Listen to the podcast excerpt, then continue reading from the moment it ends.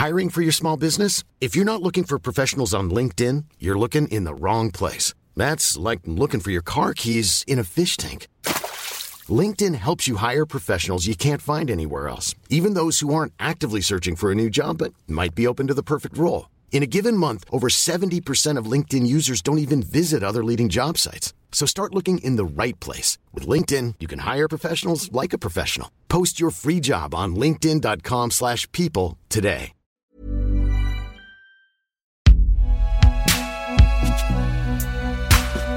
Production Binge Audio, évidemment.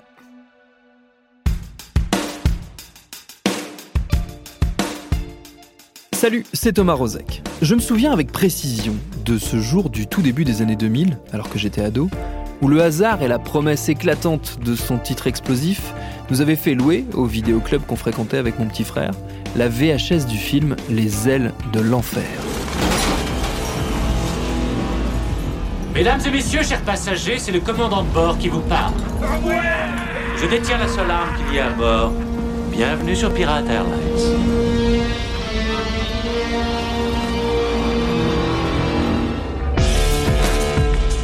Un film hautement psychédélique, où on voit un groupe de prisonniers détourner un avion pénitentiaire mené par un tueur psychopathe incarné par John Malkovich, dont le personnage, histoire de vous donner un peu l'ambiance, répond au doux surnom de Cyrus le virus.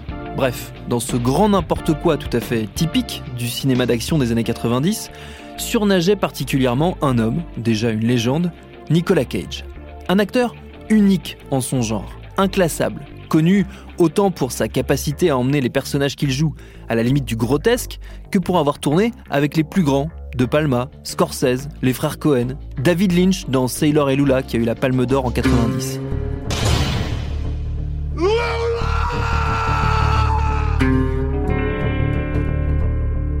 En cette fin d'année 2021, on nous annonce, avec le succès critique inattendu du film Pig, le retour de Nicolas Cage. Comme si l'acteur avait quitté un temps la scène.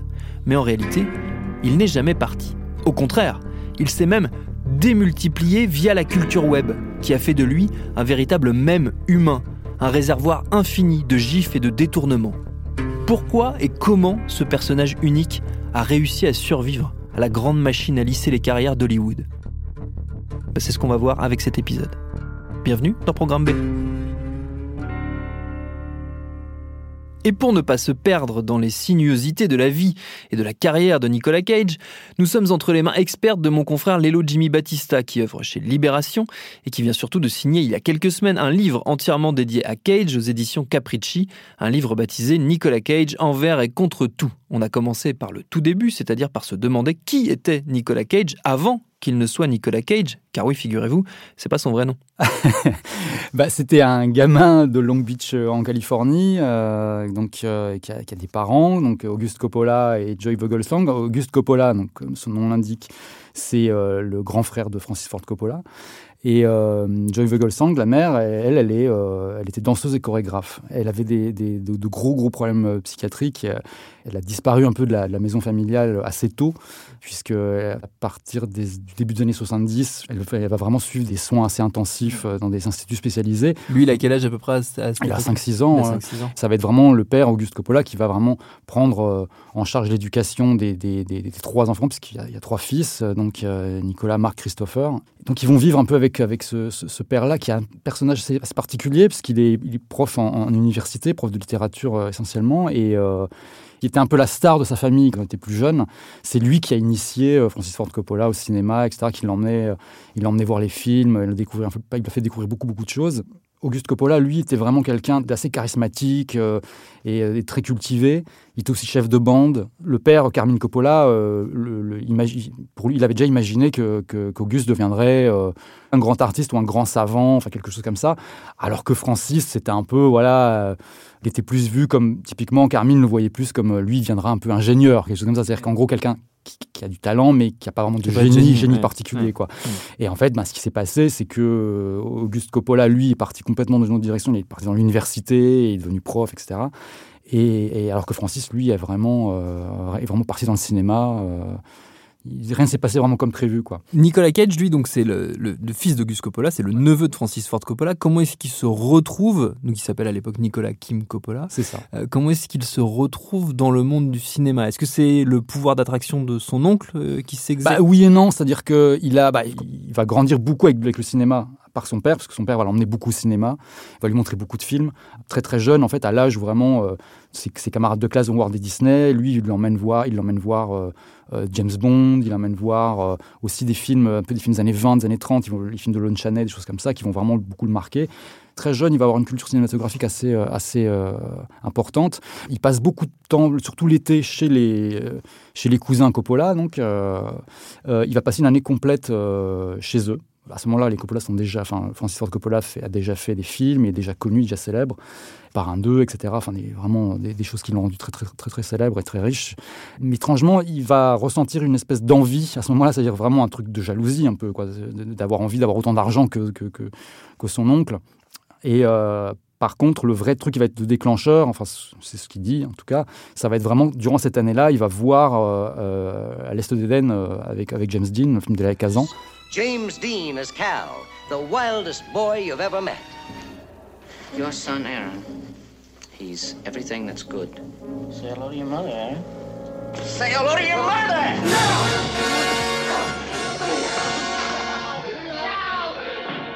Ça va vraiment le marquer plus que toute autre, toute autre chose. à partir de là, il va commencer à prendre des, cours d'art dramatique euh, au, lycée. Il va être pris dans des pièces, etc. etc. Et puis, euh, de fil en aiguille, bon, c'est plus compliqué que ça, puisque en gros, il va un peu claquer la porte du lycée, se dire qu'il va pouvoir y arriver tout seul, passer des auditions, euh, être rejeté de partout, et puis finalement finir par y arriver. Euh, par des, biais un peu détournés parfois, parce qu'il va devoir changer de nom, il va vouloir changer de nom, parce que le nom euh, devient aussi un handicap. C'est-à-dire qu'il avait des auditions très facilement, évidemment, tout le monde l'appelait partout, mais la plupart des gens se retrouvaient en audition et euh, il avait des gens qui voulaient uniquement parler de Francis Ford Coppola pendant une heure. Quoi. Et c'est quand il va vraiment changer de nom, il va se défaire du nom et euh, il va donc devenir Nicolas Cage. Et là, il va vraiment être pris comme un anonyme et ça a beaucoup mieux marché. Do you think there's to be a war? I mean, like I'm registered. They called the draft. I'm in there, man. Dad says it's my patriotic duty. But you don't think there's going to be a war, do you? Son tout premier rôle, qui n'a pas vu le jour, c'est un pilote en fait, c'est un pilote de série, une série qui s'appelle Best of Times, qui est très étrange. Donc voilà, ça c'est son premier vrai rôle technique. Après, son premier vrai, entre guillemets, euh, c'est compliqué parce qu'en fait le suivant, euh, Fast Times at Richmond High, qui est un peu... Euh, chez nous, c'est pas un film très connu, c'est plus un film, c'est un film qui est très très culte aux États-Unis. Euh, c'est un film de lycée, quoi. Il y a beaucoup de jeunes acteurs qui jouent dedans. Euh, Sean Penn, euh, Judge Reynolds, Forrest Whitaker, Jessica Lange. Enfin, il y a beaucoup de, gens dont c'était le, le premier rôle, en tout cas le rôle qui les a vraiment lancés.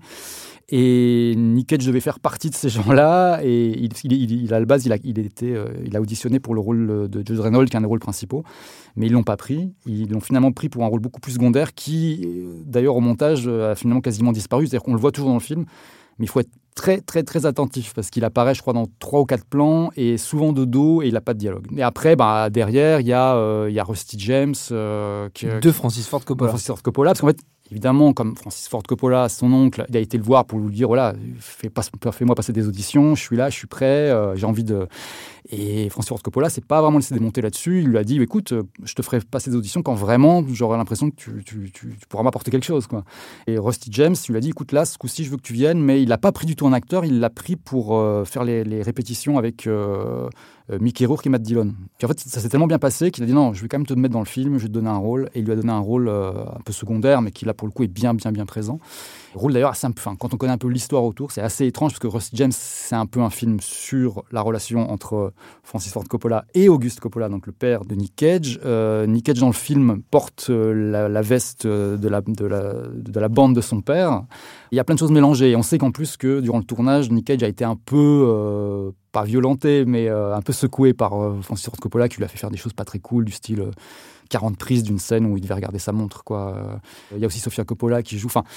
C'est un nœud familial assez, assez, assez compliqué. Quoi. Après ces films dont on a parlé, les premiers films, il va continuer un peu, il va, il va un peu y aller à tâtons, c'est-à-dire qu'il ne sait pas vraiment dans quoi il se lance.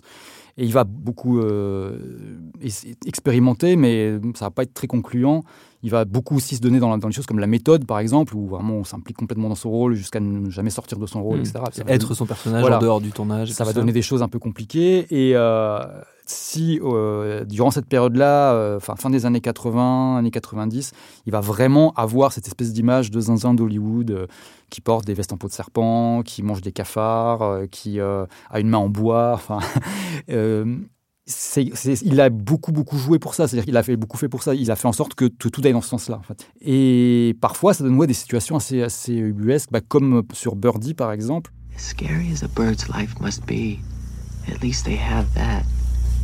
They can always fly away. He's a little crazy.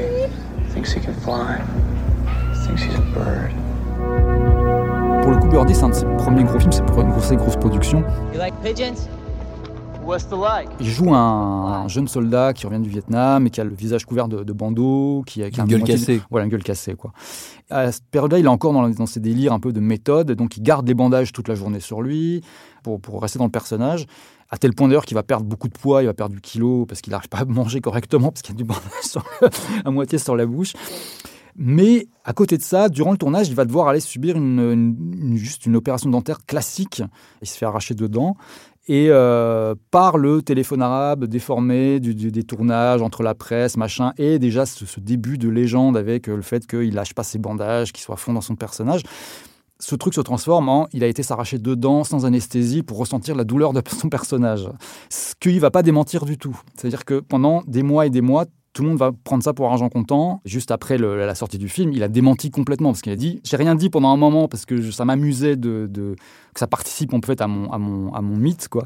Mais à un moment il faut quand même dire la vérité. C'est-à-dire tu peux pas ça, devient ridicule. Surtout qu'en fait il y a aussi le fait qu'il a, il a vu le résultat Birdie à l'écran, il n'a pas aimé le film. Et ce qui, ce qui est assez drôle, c'est que euh, j'ai fait une recherche Nicolas Cage sur Twitter hier, et en fait, je vois dans, le fil de ce qui tombe euh, quelqu'un qui dit Le saviez-vous, en 1984, Nicolas Cage se fait arracher dedans pour ressentir la douleur de son personnage.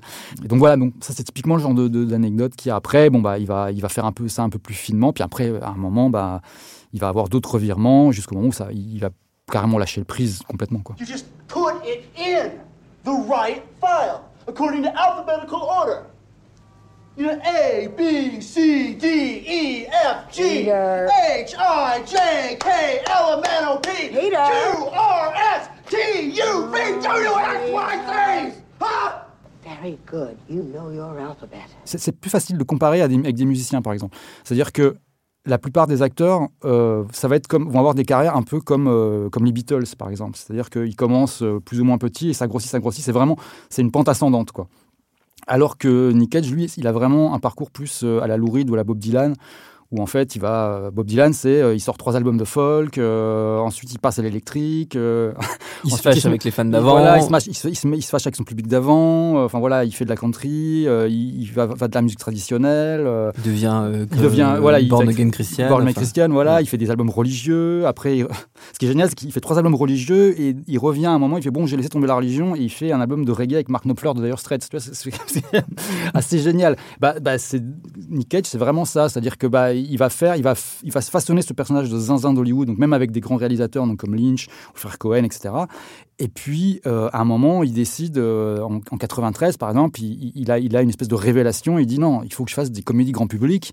Il se met à faire des comédies romantiques, euh, pas très heureuses d'ailleurs, et qui vont le mener aussi à un autre virement un peu plus tard, où il va se fourvoyer dans des films un peu.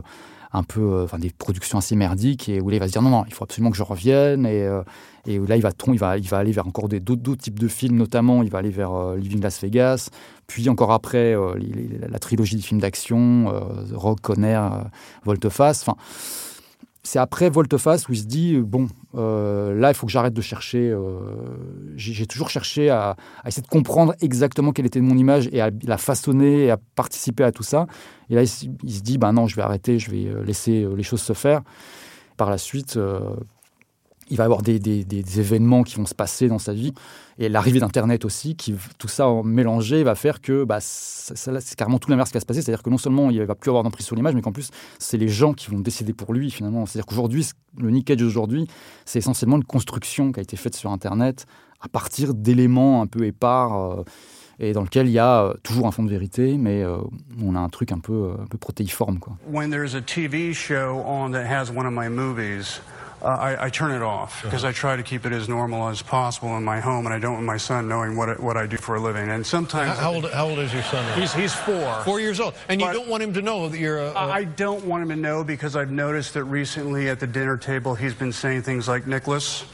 Nicolas Cage, could you please pass the salt? Comment il s'est retrouvé au milieu de cette culture web, donc euh, pour, au sein de laquelle Nicolas Cage c'est quasiment un même humain. euh, en tout cas, c'est un, une espèce de, de oui, c'est ça, de, de d'ensemble composite de gifs euh, animés, plus qu'un véritable personnage. Comment bah, il s'est retrouvé là-dedans? Bah, En fait, quand on l'analyse un petit peu, c'est une raison assez simple.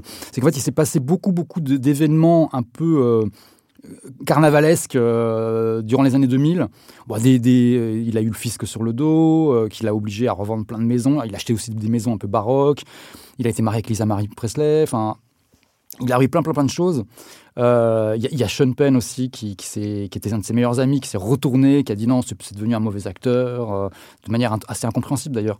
Et, du coup, il y, a tout d'un coup un petit récit qui s'est mis à, se mettre en place. En gros, genre, Nick Cage est devenu un mauvais acteur, euh, il est poursuivi par le fisc, il a plus d'argent, il est ruiné, il est obligé de faire un peu tout et n'importe quoi. Et en plus, il, se m'a joué dans plein, plein, plein de films très, très différents, souvent mauvais, il faut, quand même le, le dire. Et du coup, voilà, il commence à y avoir une espèce d'interprétation qui se fait.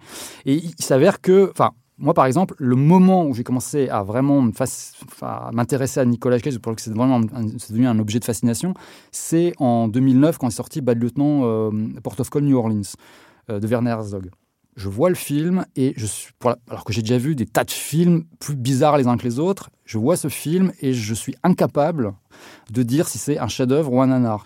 Il y a une espèce d'équilibre parfait tout va se jouer au microgramme pour que ça penche d'un côté ou de l'autre. Et je me dis, mais c'est incroyable, il n'y a rien qui. Il n'y a, aucun truc qui va jouer plus d'un côté que de l'autre. Et tout ça repose sur Nicolas Cage, sur sa performance qui est exactement comme ça. C'est-à-dire qu'on ne sait pas s'il est en train de faire la, la performance la plus incroyable de tous les temps ou d'être vraiment en dessous de tout. Quoi. Et c'est ce qui rend le film assez génial.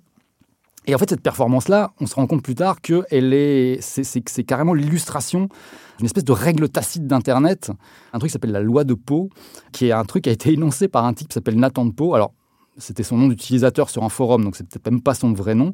Donc ce Nathan de Poe sur un forum chrétien, euh, en, en 2005, il dit, euh, il y a une discussion, il y a un moment il intervient, il dit bon, moi euh, sur ce sujet-là, j'ai un truc qui s'appelle la loi de Poe. Ça veut dire en gros que quand quelqu'un a une attitude ou un propos outrancier, si jamais il n'y a pas une mention claire et nette de son, de son intention, c'est impossible de savoir s'il blague ou pas, quoi, si c'est une parodie ou s'il est sérieux.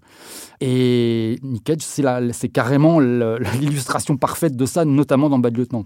Mais aussi dans d'autres films, dans beaucoup d'autres films. On ne sait jamais trop sur quel pied danser. Quoi. Et ça, ça bah, forcément, ça aide à ce qu'il devienne un même. Toutes ces postures euh, un peu grotesques peuvent bah oui, sur un gif peuvent devenir hilarantes euh, pour n'importe qui, alors que euh, dans, le contexte, elles le sont peut-être pas, ou l'intention ne l'est peut-être pas en tout cas. Quand il est devenu un même, il, y a, une petite période où il va essayer de reprendre la main, où il va essayer d'un fait de faire un peu genre, je, je, comprends la blague, je suis avec vous, on va, il va apparaître en public avec des t-shirts avec sa propre tête dessus, enfin des choses comme ça. Mais en fait, il va vite se rendre compte que ça sert à rien parce que les gens, euh, ils vont vouloir raconter et voir et entendre que ce qu'ils veulent voir. Et voilà. Et ça, c'est pas, tu peux pas lutter contre euh, des milliards de personnes en ligne. Ça sert à rien.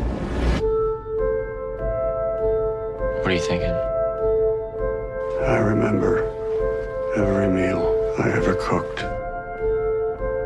I remember every person I ever served. You live your life for them, and they don't even see you. You don't even see yourself. Aujourd'hui, euh, Nicolas Cage, continue cette, euh, ce mélange, ces revirements, ces changements un peu permanents. Il y a eu quelques moments de grâce, euh, pour reprendre une expression bien connue, récents. je pense notamment à un film comme Mandy. Il est en ce moment beaucoup salué pour sa performance dans un film qui est au cinéma qui s'appelle Pig. Mm. Il en, est à, il en est à quelle phase de sa mutation permanente, euh, Nicolas Cage Je sais pas s'il y a une phase. Là, en tout cas, il y a un truc intéressant, c'est qu'il est totalement en dehors d'Hollywood. Il le dit même, enfin, assez ouvertement. Il dit voilà, Hollywood l'intéresse plus vraiment. Bon, le réciproque est peut-être vrai aussi, parce que bah, les gens, déjà à Hollywood, ont peur, ont peur d'un acteur comme lui qui est un peu, euh, un peu ingérable. Mais lui, on veut pas non plus, parce qu'en fait, lui, il a envie de creuser son truc, il a envie de faire ce qu'il a envie de faire. Et, euh, c'est ça aussi qui le rend aussi intéressant, c'est que voilà, c'est peut-être un des derniers aujourd'hui qui euh, se permet d'expérimenter, de faire vraiment des choses, de tenter des trucs, quitte voilà à, à, être vraiment parfois ridicule ou grotesque, mais moins il y tente quoi. Le truc, c'est aussi que c'est quelqu'un qui veut travailler tout le temps, donc qui veut être acteur tout le temps, qui veut vraiment faire des films tout le temps, et c'est pour ça qu'il en fait des mauvais, c'est parce que voilà, si euh, s'il veut être, s'il veut jouer tout le temps, il est obligé de prendre beaucoup de rôles, et forcément euh, dans le temps, il y en a forcément des meilleurs que d'autres mais c'est ce qu'il a, enfin c'est un truc qu'il fait depuis toujours. C'est pas aujourd'hui c'est plus visible parce que il y a, bah, comme l'industrie a beaucoup changé, les films ne sortent plus tous au cinéma et qui se retrouvent beaucoup dans des dans des direct to vidéo, des choses comme ça. Il a par exemple enchaîné euh, Sailor et Lula avec euh, Firebirds, qui est un film d'hélicoptère, qui est une espèce de Top Gun d'hélicoptère, euh, ou Zandali, qui est une, une, une, une adaptation de Thérèse Raquin euh, complètement foreuse, qui est une espèce de soft, porn. Il a il a enchaîné tout ça alors qu'il faisait Sailor et Lula, Arizona Junior, enfin à l'époque, euh, les gens, enfin moi j'allais voir, euh, c'est là je l'ai vu au cinéma, Arizona Junior aussi, etc. Euh, Firebirds et Zandali, j'en avais jamais entendu parler. C'est des films que j'ai découverts bien bien plus tard, parce que c'est des trucs qui sortaient vraiment, euh, voilà, euh, en loose day quoi. Aujourd'hui, on est au courant de, la moindre sortie. Forcément, quand Nicolas Cage fait un film, du pire au meilleur, on sera au courant. Il va faire Mandy, il va faire Pig, il va faire des très bons trucs. Puis entre les 5-6 films pourris qu'il va faire entre chaque, à, à, dans les, la fin des années 80, on n'en aurait pas entendu parler. Et aujourd'hui, on le sait. Quoi. On le sait qu'il a fait Wallis Wonderland, euh, on le sait qu'il a fait Jiu-Jitsu, euh, des choses comme ça. Là, il est vraiment sur un truc, pas forcément anti-hollywoodien, mais en tout cas vraiment en marge. Et euh, là, je trouve ça assez intéressant. Après, je ne sais pas s'il va creuser ce sillon-là longtemps ou si bah, justement le fait qu'il commence à, faire des films qui sont un peu remarqués va peut-être le faire revenir vers Hollywood aussi. Justement, je disais tout à l'heure que j'allais sur Twitter pour me tenir au courant des, de, ces dernières nouvelles. C'est surtout qu'en fait, je, je, je, je crains que, il puisse annoncer justement qu'il va, il va rejouer dans un, un, Benjamin, Gates, un truc comme ça. Quoi. Alors qu'il a, il a annoncé, il n'y a pas si longtemps, qu'il euh, ne se reverrait jamais bosser pour euh, Hollywood et encore moins une boîte comme Disney. Quoi. Donc en fait, voilà, maintenant, il fait ce qu'il a envie de faire. Et voilà, c'est il y a un peu euh, une histoire qui est assez, assez marrante à raconter là-dessus. Parce qu'en fait, il a toujours fait son boulot sans vraiment se soucier du public. Il a vraiment fait ce qu'il avait envie de faire lui. Et le seul moment où il a commencé à vouloir se soucier du public, c'est là où il s'est dit non, ça sert à rien en fait. Il n'y a, rien à gagner à faire ça. Alors que bah, en face, on a des gens qui font tout l'inverse. Et si vous vous sentez pris d'une subite envie de tout connaître et de tout découvrir de Nicolas Cage, sa vie et surtout son œuvre, outre le livre de notre invité, je vous conseille le podcast auquel il participe. Il s'appelle Nick Fury. C'est au sein de l'équipe de cinéphiles de Discordia et il remonte les inconscients l'intégralité de la filmographie du bonhomme. Merci à Lélo Jimmy Battista pour ses réponses. Programme B, c'est un podcast de Binge Audio préparé par Lauren Bess, réalisé par Solène Moulin. Tous nos épisodes, les nouveaux comme les anciens, sont à retrouver sur toutes vos applis de podcast. Suivez-nous sur Internet si vous voulez nous parler et à très vite pour un nouvel épisode.